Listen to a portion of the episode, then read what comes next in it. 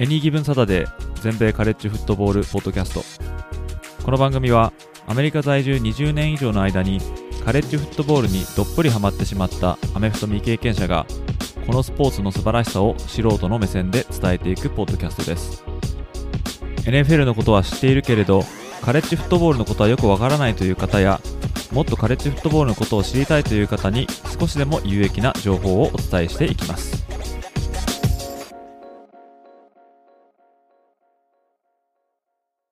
皆様ご機嫌いかがでしょうか？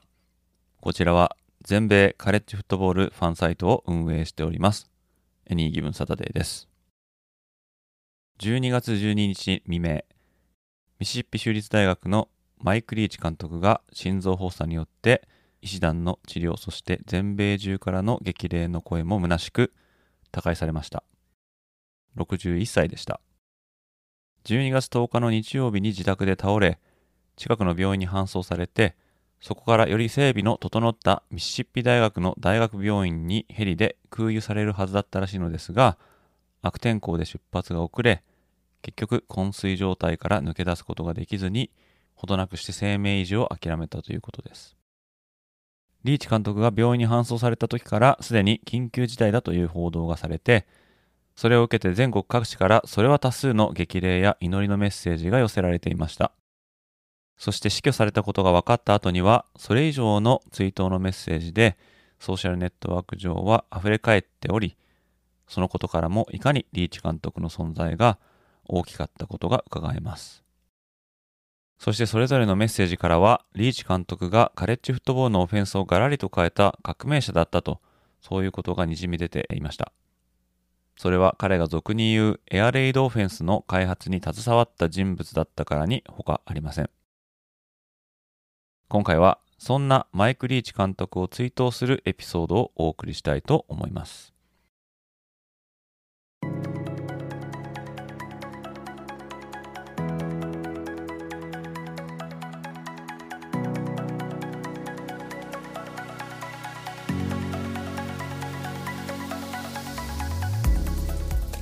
リーチ監督が開発したと言われるこのエアレードオフェンスですけれどもこれは4人から5人のレシーバーを配置して主にパスを主体に攻撃していくスタイルのオフェンスと言われております。フィールドを大きく使って多数に配置したレシーバーのいずれかをフリーにさせて相手ディフェンスを攻略するスキームです。また多くの場合がハイテンポのノーハドルオフェンスだったりします。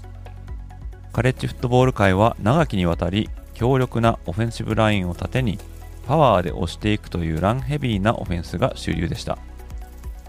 もちろんパスプレーもたくさん存在しましたが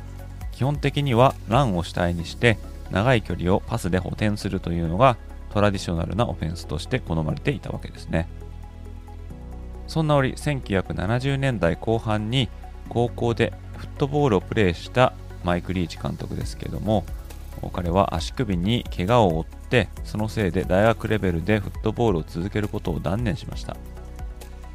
進学した大学はブリガム・ヤング大学でしたがそこではその代わりにラグビーをプレーしていたということです。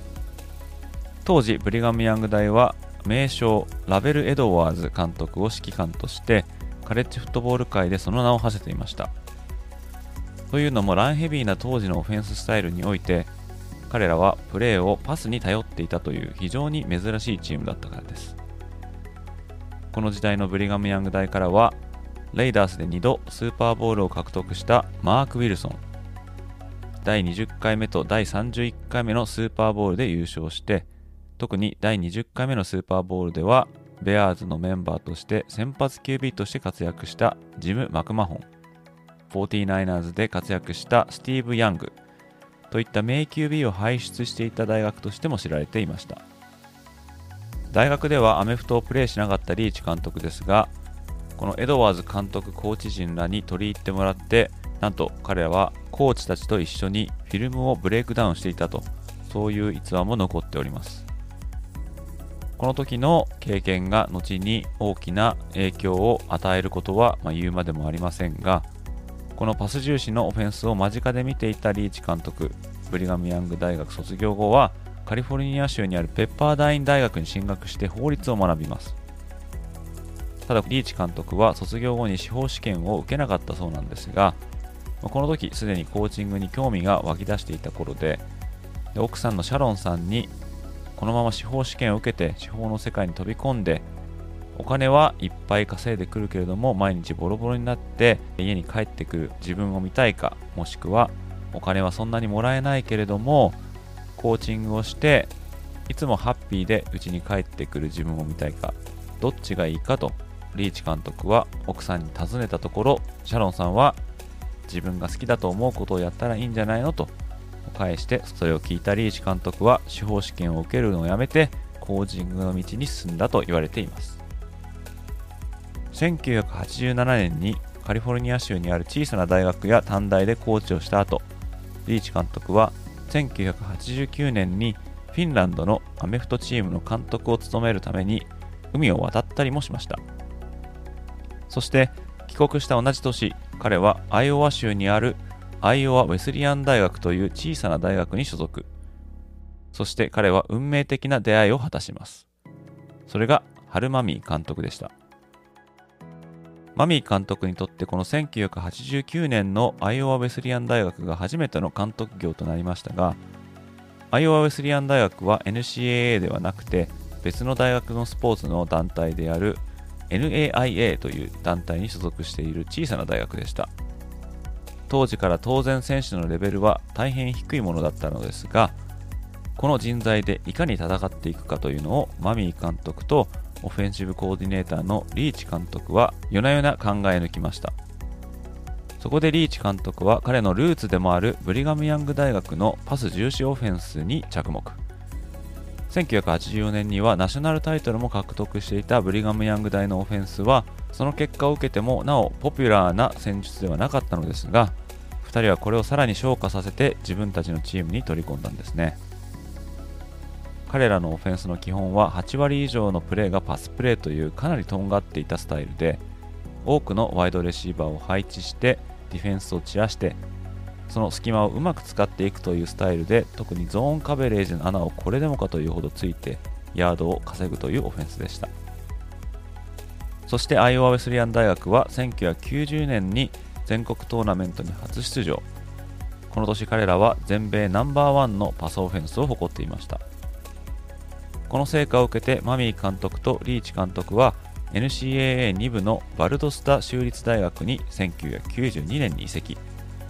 ここでもこのデュオはこのパスヘビーオフェンスを用いて勝利を重ね5年間で40勝17敗1分けという戦績を刻みます。この彼らのプロダクションに目をつけたのが NCAA1 部で SEC サウスイースタンカンファレンスに所属するケンタッキー大でした。ケンタッキー大のフットボール部はそこまで強豪というわけではありませんでしたが彼らは NCAA2 部のチームの監督であるマミー監督らを起用するというギャンブルに出ます。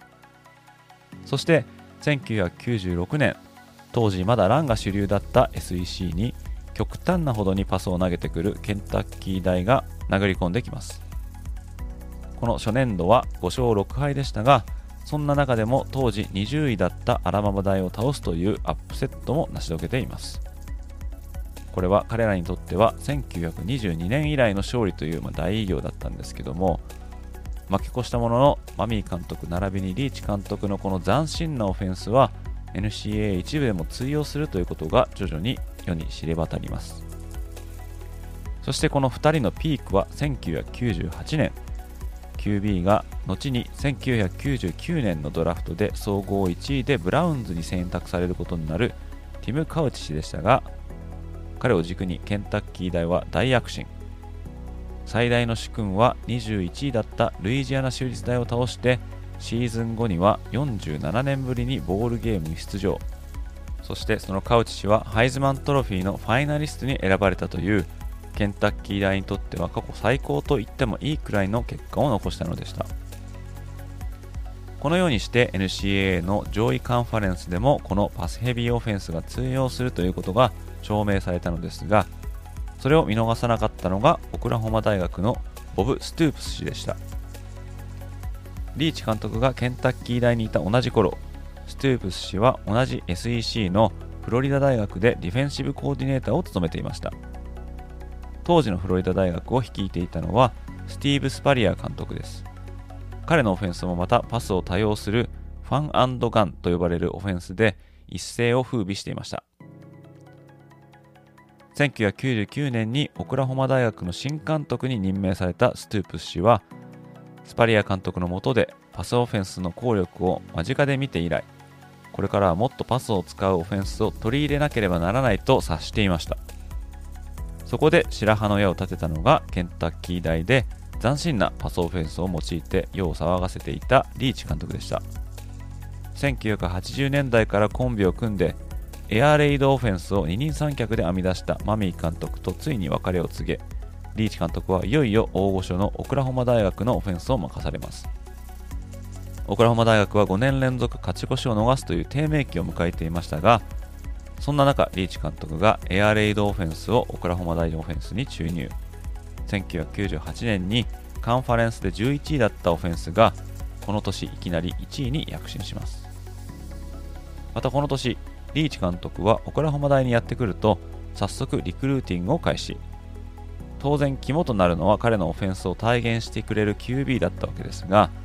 その過程の中で彼は小さな短大で活躍する無名の選手を発掘します。その彼を熱心に勧誘してオクラホマ大へ編入させるとこの QB は1999年にいきなり3400ヤードに30タッチダウンを獲得。そしてその翌年にはハイズマントロフィーファイナリストにまで成長します。この QB というのが現在テネシー大学で監督を務めるジョシュ・ハイペル監督。当然ハイペル監督にも才能はあったと思うんですけれども無名の QB でも指導の仕方と戦術でカレッジレベルならここまで名を馳せることができるというリーチ監督の手腕を映し出している逸話だと思います。低迷していたオクラホマ大オフェンスを1年で立て直したリーチ監督の腕前は当然カレッジフットボール界に轟きその翌年となる2000年にリーチ監督はテキサス工科大学で自身初のヘッドコーチの職をいただきます。以来テキサス工科大にエアレイドのマイク・リーチありとその存在感を大いに見せつけ以降カレッジフットボールのオフェンス戦術ないしそれに対応するためのディフェンス戦術が大幅に変化していくことになります。テキサス工科大ではこのエアレイドオフェンスを借りいくつもの NCA 記録を塗り替えてきました。また彼の下で指導を受けた QB たちは毎年4000ヤード5000ヤードを超えるパスを投げまくることが日常茶飯事となり例えば2002年は現在アリゾナカーディナルズのヘッドコーチを務めるクリフ・キングスバリーが5017ヤード。2003年には BJ シモンズが5833ヤード。2004年には現在ルイジナ工科大学でヘッドコーチを務めるソニー・カンビーが4742ヤードと3年連続テキサス工科大学の QB が NCAA 一部の年間最多パスヤードを記録。その他にも現在ウエストバージニア大学のオフェンシブコーディネーターを務めるグラハム・ハレルが5111ヤードを投げて同じく年間最多パスヤードを獲得しております。また2011年から就任したパック12カンファレンスのワシントン州立大学でもリーチ監督のエアレードオフェンスが爆発。2013年にはコナー・ハリデーが3年生の時に4597ヤードでこの年の全米最多パスヤードおよびワシントン州立大学のスクールレコードを獲得。また2014年にハリデーは当時 NCAA 最多となる1試合のパスヤード734ヤードをカリフォルニア大戦で樹立しております。ちなみにこの1試合最多のパスヤードの記録は2016年にテキサス工科大の QB であるパトリック・マホームスに塗り替えられます。そしてこのテキサス工科大を指揮していたのがリーチ監督の教え子であるクリス・キングスバリー監督だったということは何とも不思議な縁のような気がします。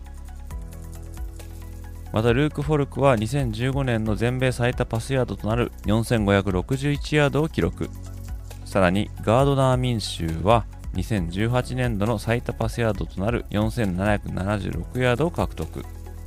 この民主の記録は先のハリデーが残したスクールレコードを更新してさらには元カリフォルニア大学のジャレット・オフが持っていたパック12カンファレンスの年間記録をも更新するレコードになりました。そして2019年のアンソニー・ゴードンは5579ヤードを投げましてこちらも同様にカンファレンスレコードおよびスクールレコードを塗り替えるという記録になりました。ワシントン州立大学では先に紹介した民衆が所属していた2018年に11勝2敗を達成しました。これはワシントン州立大学フットボール部史上最多勝利数。テキサス工科大学が所属していたビッグ12カンファレンス。そして西海岸のパック12カンファレンスでその腕を鳴らしたエアレードオフェンスがいよいよ全米最強カンファレンスと呼ばれる SEC に舞い戻ってくる日がやってきます。というのも2020年にリーチ監督はミシシッピ州立大学の監督に就任してからです。アラバマ大学をはじめとする超強豪校がひしめく SEC でリーチ監督のエアレードが通用するのかどうかというところに非常に注目が集まりました。新型コロナウイルスによるパンデミックで揺れた2020年度は初戦で6位のルイジアナ州立大学にいきなり勝利をするアップセット。この試合ではクォーターバックの KJ コステロが623ヤードに5タッチダウンというまさにリーチ監督が指導した QB ならではのとんでもない数字を記録しました。シーズンの方は残念ながら負け越しとなりましたがリーチ監督の操るエアレードオフェンスが確実に SEC でも通用することが証明されたわけです。2021年は7勝6敗で勝ち越しを決めます。先発 QB はウィル・ロジャースでえ彼は年間通して4739ヤードを記録。そして2022年度の今シーズン彼らは8勝4敗で白星を伸ばしてライバルゲームでもあるミシシッピ大との試合では接戦を制してエッグボールで初の勝利を収めました。このエッグボールではランヤードにおいてミシシッピ大学を上回るヤードを獲得。ここに来てエアレードを使用しながらランも通例よりも多く織り交ぜるという新たな側面も披露。そんな感じでミシシッピ州立大でのチーム育成も上向きだと思われていた矢先このエッグボールのたったの3週間後に何の前兆もなく突然この世を去ってしまったわけです。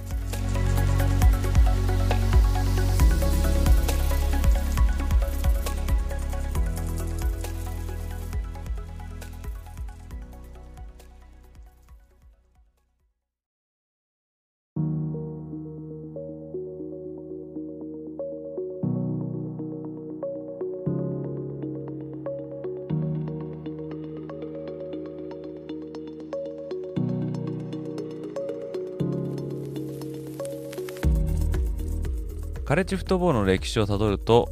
ラグビースタイルのランアタックから始まりほどなくしてフォワードパスが認められましたが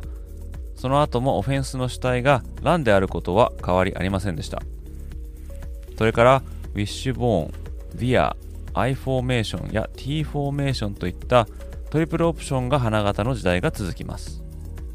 そんなライン戦で物を言わすフットボールが栄える中どうしても下部レベルのチームはタレントの質が落ちてしまいそれが直接結果に現れるという状況があって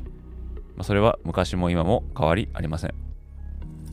まそんな中選手のレベルに差があっても戦術でそれを補おうというのがリーチ監督やマミー監督が独自のオフェンスを生み出すモチベーションになっていました。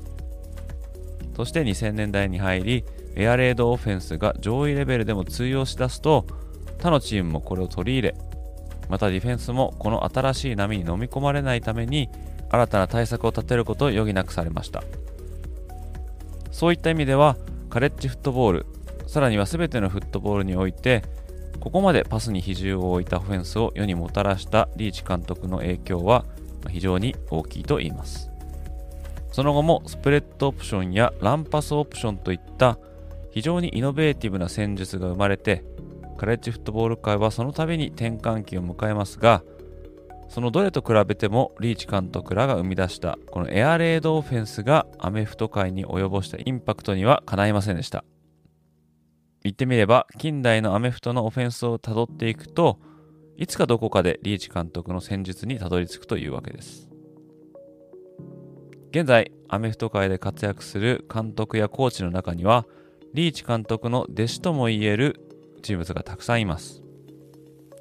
例えば彼のもとでコーチをしたことがある人物といえば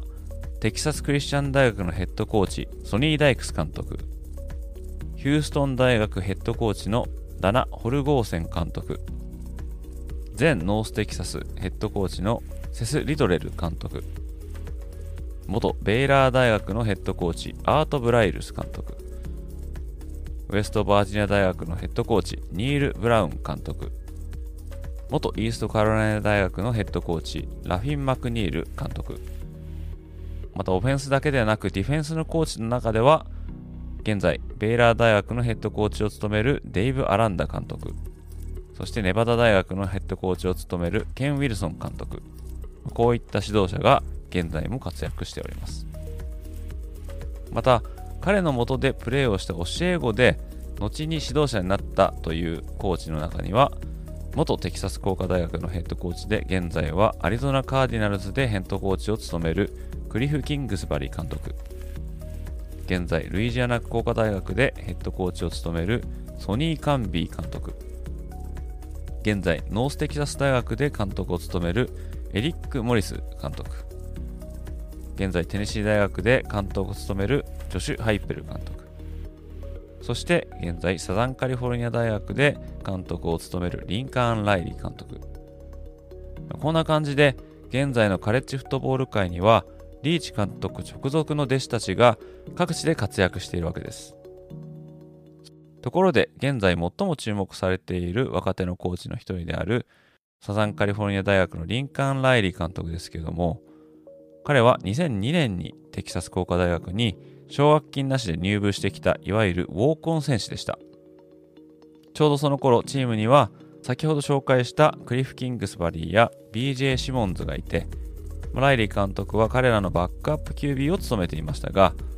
2003年になるとリーチ監督から直接お前はここではプレーできないから学生コーチとして雇ってやると戦力外通告とも言えることを言われてしまいます。その時ライリー監督が怒ってそのまま家に帰ってしまいましたが、まあ、翌日思い直してこの話を受諾以降彼は学生コーチを経て正規のスタッフの仲間入りをしてリーチ監督から直々にその英知を授かることになりました。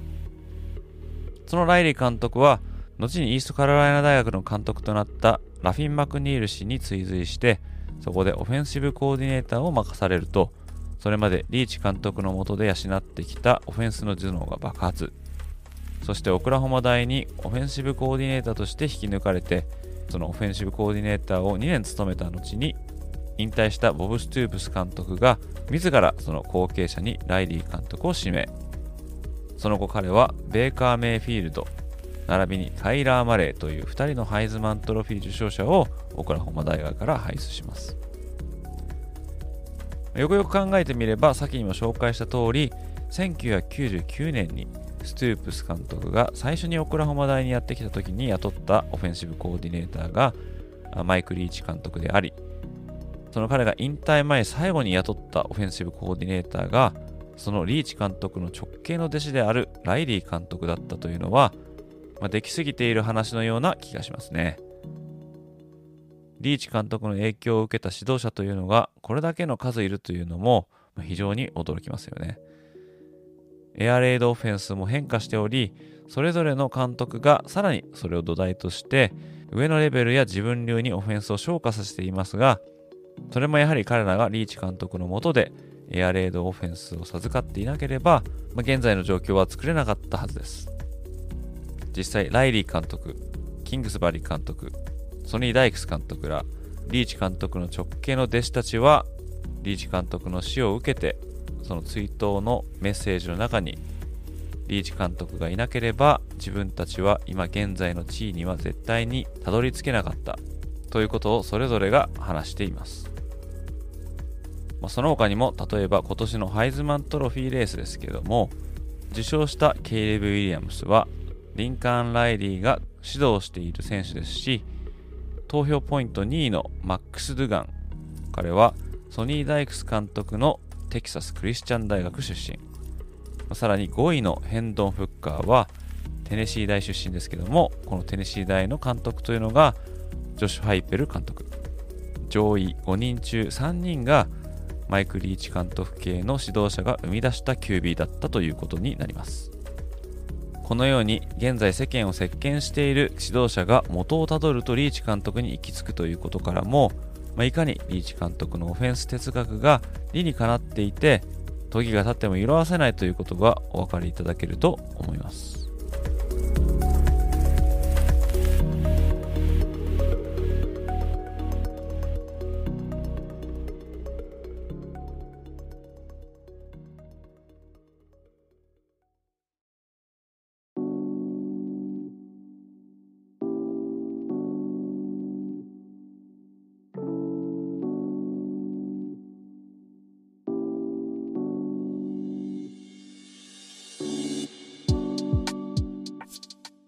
リーチ監督が戦術的にカレッジフットボール、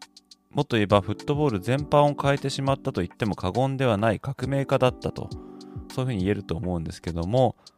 一方で彼は非常にユニークなコーチでも知られていました。自分が思ったことは歯に衣着せずに包み隠さず自分の言葉で話したり、カンファレンスコールではカレッジフットボールとは全く関係ないことを話して記者を困らせたりしていました。まあ、でも結局その記者たちはその話に飲み込まれて、まあ、逆に感心して帰っていくと、まあ、そういった話も少なくありません。まあ、一同に言われるのはリーチ監督はとにかく賢くて beautiful mind の持ち主だったということです。またリーチ監督は海賊が大のお気に入りだったそうです。まあ、その理由は海賊は乗組員がそれぞれの仕事をこなすことで共通の目的である宝探しをするということ。そしてもしそれがうまくいかなければその責任を全部船長に押し付けることができるからだとそういうふうに話しています。また海賊の剣さばきにも興味津々でかつて海賊の剣の振り方をメディアに淡々と話している動画もありました。テキサス工科大時代の彼のオフィスには彼が収集した海賊グッズで溢れていたといいます。まあ、そんなことからリーチ監督はしばしばパイレーツと呼ばれることがあります。当時からカレッジフットボール界で異端児扱いされていたリーチ監督にしてみれば、自分がパイレーツと呼ばれることにはいささか文句もなかったかもしれませんね。ちなみに彼が開発したエアレードという言葉ですが、これは直訳すると空襲となりますよね。まあ、エアーが空中、レイドは襲撃。まあ、そんな意味になると思いますけれども、空をボールが飛び交って相手に襲いかかるという空賊的なイメージも、まあ、リーチ監督本人と重なりますけども、このエアレードという単語自体は彼がアイオワ・ウェスリアン大学にいた時に定着した言葉だったそうです。それは当時チームがタッチダウンを決めるとスタジアム中に空襲警報のサイレンが鳴り響いていたそうなのですが、リーチ監督並びにマミー監督が導入したパスオフェンスのせいで、タッチダウンが量産されることになりまして、そのために空襲警報が鳴ったため、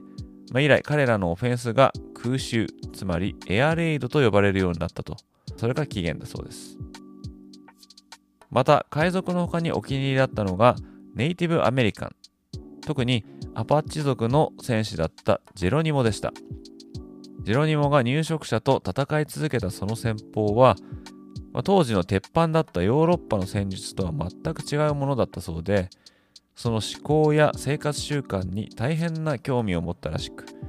それが高じてジェロニモに関する本も出版したほどです。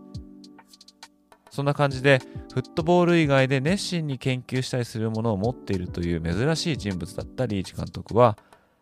前日の通りにブリガム・ヤング大に進学するんですけども、怪我のせいでカレッジフットボールは一切プレイしていないという、まあ、異色の経歴の持ち主でもあります。また、大学ではアメリカ文学、そしてその後は法学部に進んだということで、文の読み書きには多少の差異があるというわけですね。まあ、そんな彼のミシシッピ州立大学での1年目の2020年、アーバン大学との試合に24対10で敗れた直後の記者会見で、まあ、る記者が24対10でアーバン大に負けたことを受けて、リーチ監督のオフェンスが落ち目にあるんじゃないかという質問をされたのですが、まあ、これに対してのリーチ監督の返しが、まあ、非常に彼らしかったですね。You know, and, and if you'd like, I could proofread some of your articles and see whether you're on a, st- a steady upswing as well. I minored in English, so I'd be happy to do it if you have any material you'd like to send me, and I can go ahead and evaluate it and see if you're on an upward trend. Would love to do that. Uh, I might be getting a little stale. Maybe you could help me out. Okay, I look forward to seeing your articles. リーチ監督は自分のことを落ち目だというのなら、 まあ、君の書く記事も落ち目なんじゃないのかと。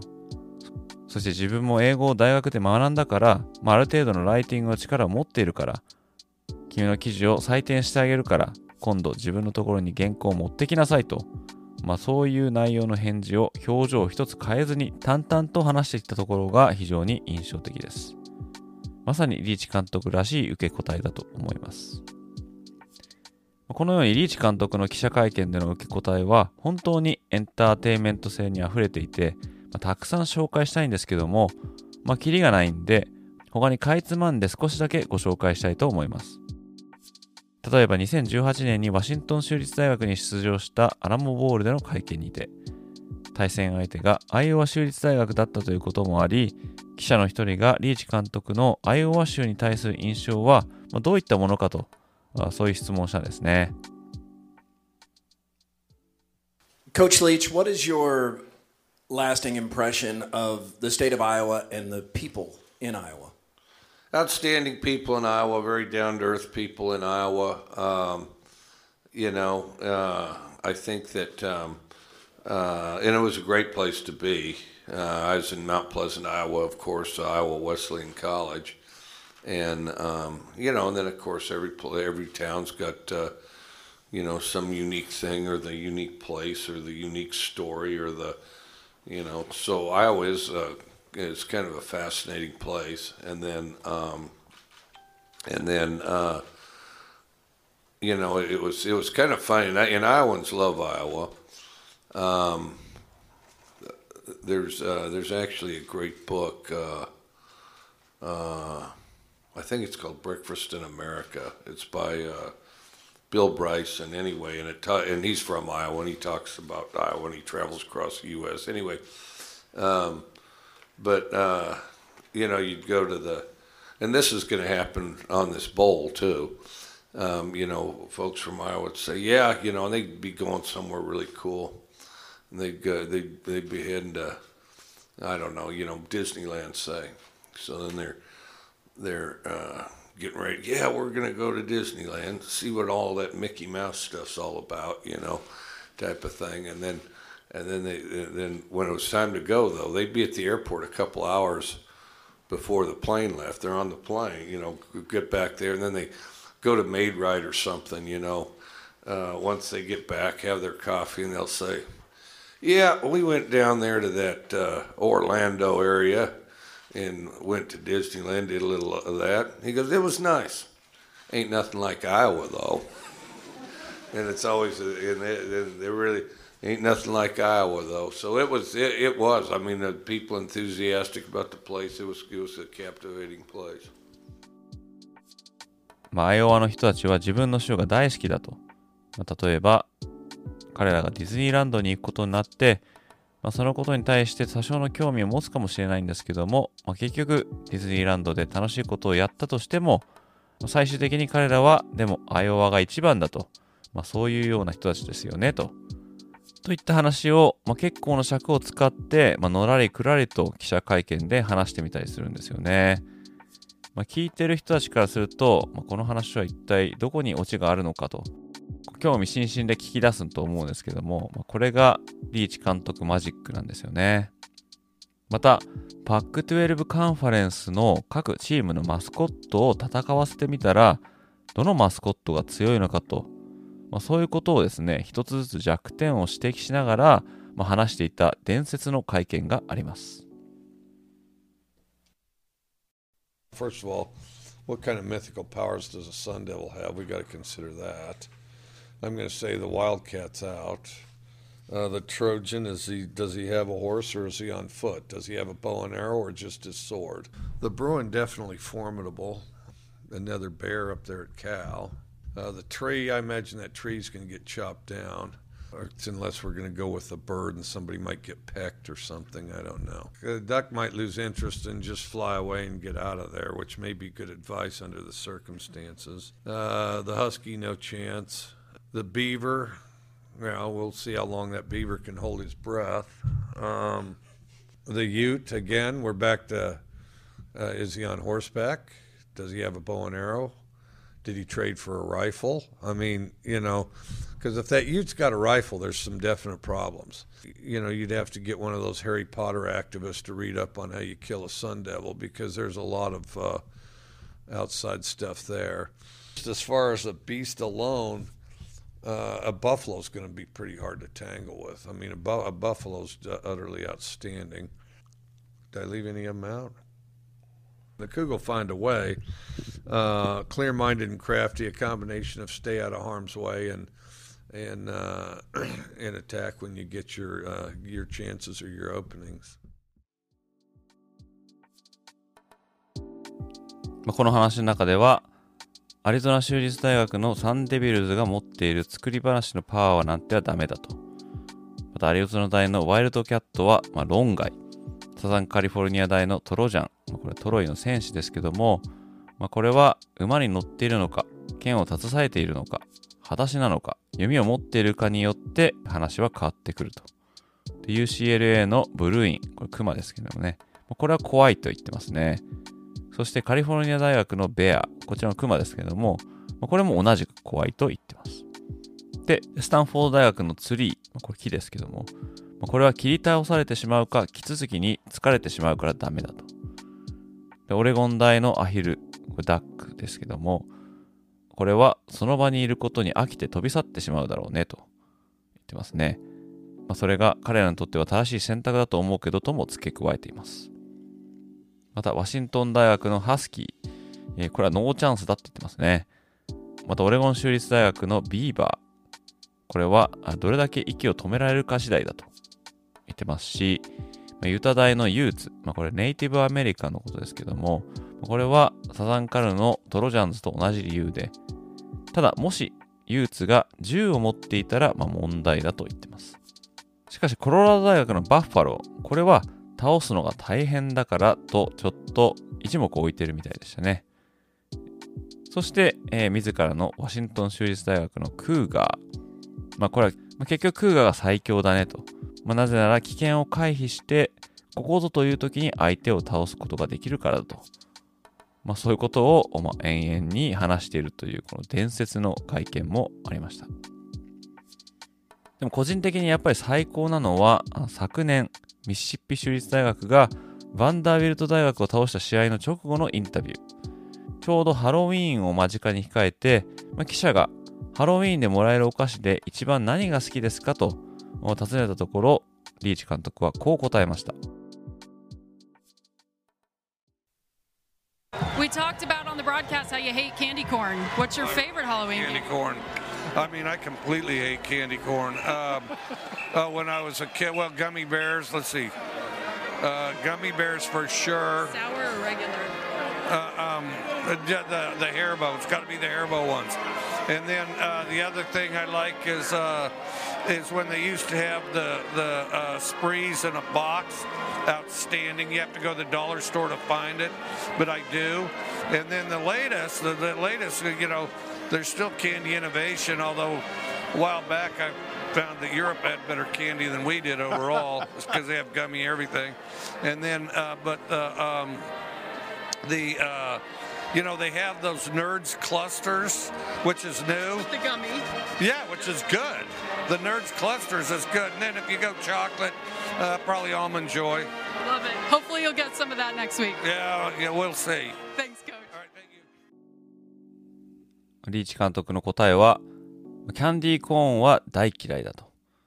で、グミベアは大好き。あと、箱に入っているスプリー。これは1ドル均一のお店で売ってるよと言ってましたね。でも最近の新しめのやつでは、ナーズクラスターが美味しいと。で、あとは、まあ、チョコレートかな。多分、アーモンドジョイがいいんじゃないの？というような、まあ、どうでもいいような質問に1分もかけて、まあちゃんと答えてあげている。でしかもこれは試合終了直後のフィールド上で話してるっていうことなんですよね。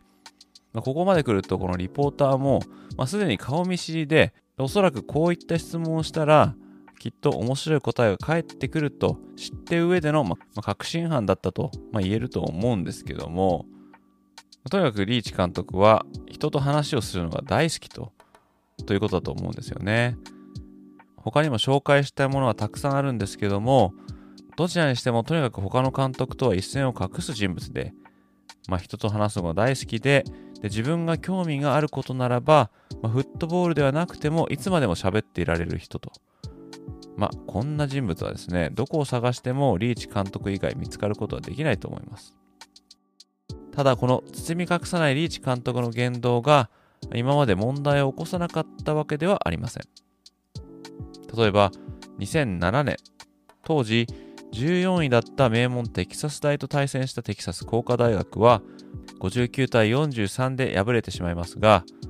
この試合後、リーチ監督は審判団がテキサス大びいきをしたおかげで、2つのタッチダウンを取り消されたと、公然に批判しました。ビッグ12カンファレンスのルールでは、監督は公共の面前で審判を批判してはいけないというルールがありまして、ビッグ12カンファレンスはこのことでリーチ監督に当時リーグ最高額となった1万ドル、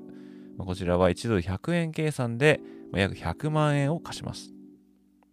しかし、これにひるまず、自分の言ったことは間違っていないとするリーチ監督の姿を見たファンたちが、この罰金を払うために募金を開始。ただ、集まったお金でリーチ監督は罰金を払うのではなく、その年のクリスマス用にハムを大量に買って、それを地元のファンに提供したと、まあ、そういう話も残っています。そして最も印象深いのは2009年、サザンメソディスト大学出身の名ランニングバックで、当時 ESPN の解説を務めていたクレッグ・ジェームス氏の息子であるアダム・ジェームス。まあ、彼はテキサス工科大学のワイドレシーバーだったんですけども、まあ、ある時彼は脳震盪を患って練習をすることができませんでした。そしてチームの方針として他の場所に隔離されていたのですが、まあ、父であるクレッグ氏は息子は練習場の端にある掘ったて小屋の中に閉じ込められていたとしてリーチ監督及びテキサス工科大学を激しく批判。リーチ監督はこの訴えを真っ向から否定して、結局謝罪を求めたジェームス氏の要望を突っぱねたリーチ監督はなんと大学側から解雇されてしまいました。ただ数年後分かったことはこの話はクレッグ氏の息子であるアダムの狂言でありジョークのつもりで父親に嘘の情報を流したところ、これに噛みついていったのがこのパパ・ジェームスだったと、そういうわけです。リーチ監督はつい最近までテキサス工科大学からは理不尽に解雇されたとして、ま、違約金を払うように求めていました。ただ当時は一風変わったリーチ監督とメディアの露出も高く有名人だったジェームス氏の間で世間の支持はジェームス氏寄りとなっていたのでした。結局無実だったことが証明されたわけですけども、それでもこの事件によってリーチ監督の名誉は、まあ、一時的でも失われたわけで、また彼の話をする際にこの事件は避けて通れないため、まあ、飛んだ事件に巻き込まれてしまったわけですけども、まあ、当時は解雇されることになっても自分に非はないとかたくなに謝罪することを拒んだというのもまたリーチ監督らしいと言えますね。そんな感じでアメフト界を内外で楽しませてくれたリーチ監督。この唯一無二なカレッジフットボール界の異端児を、もう見れないのかと思うと本当に残念ですし、まだ信じることが難しい状況です。ミシシッピ州立大は当然ヘッドコーチを失い相当の失意の底にいると思いますが、チームは招待されたレリアクエストボールに出場する予定だそうです。ちなみにこのボールゲームはイリノイ大学と対戦するんですけども会場の方がタンパベイバッカニアーズのレイモンド・ジェームススタジアムとなっていますこのスタジアムはバッカニアーズにちなんでスタジアムは海賊の船が模されていたりしています海賊が好きだったリーチ監督のミシシッピ州立大がこの地で弔い合戦をするというこの構図は何かの因果を感じてしまいますカレッジフットボール界の発展に大きく貢献したリーチ監督ですが、21年間の監督生活でナショナルタイトルもカンファレンスタイトルも取ったことがありません。まあ、つまり無冠の監督なわけですが、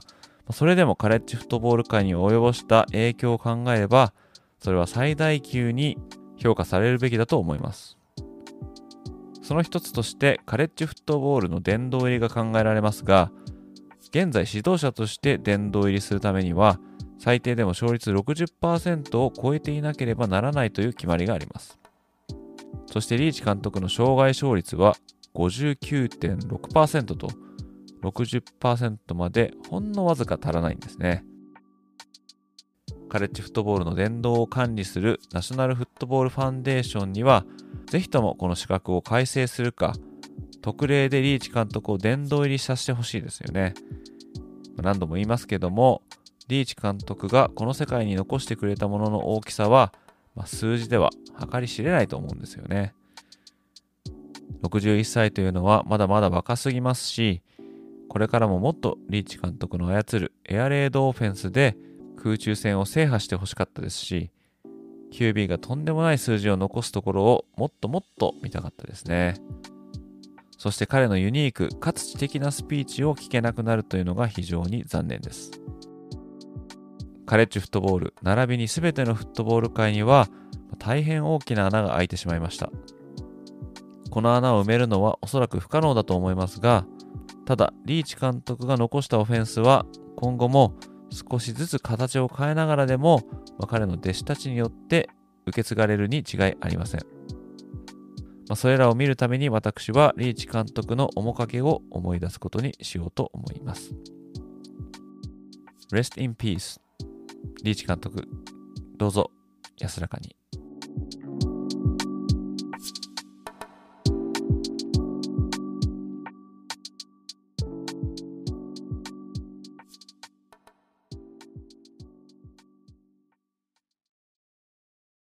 ここからはエンディングですが、その前に前回の第90話のエピソードで出題したクイズの答えを紹介します。どんなクイズだったかというと、これまでハイズマントロフィーを獲得してきた受賞者の中で最年長だったのは誰かというものでした。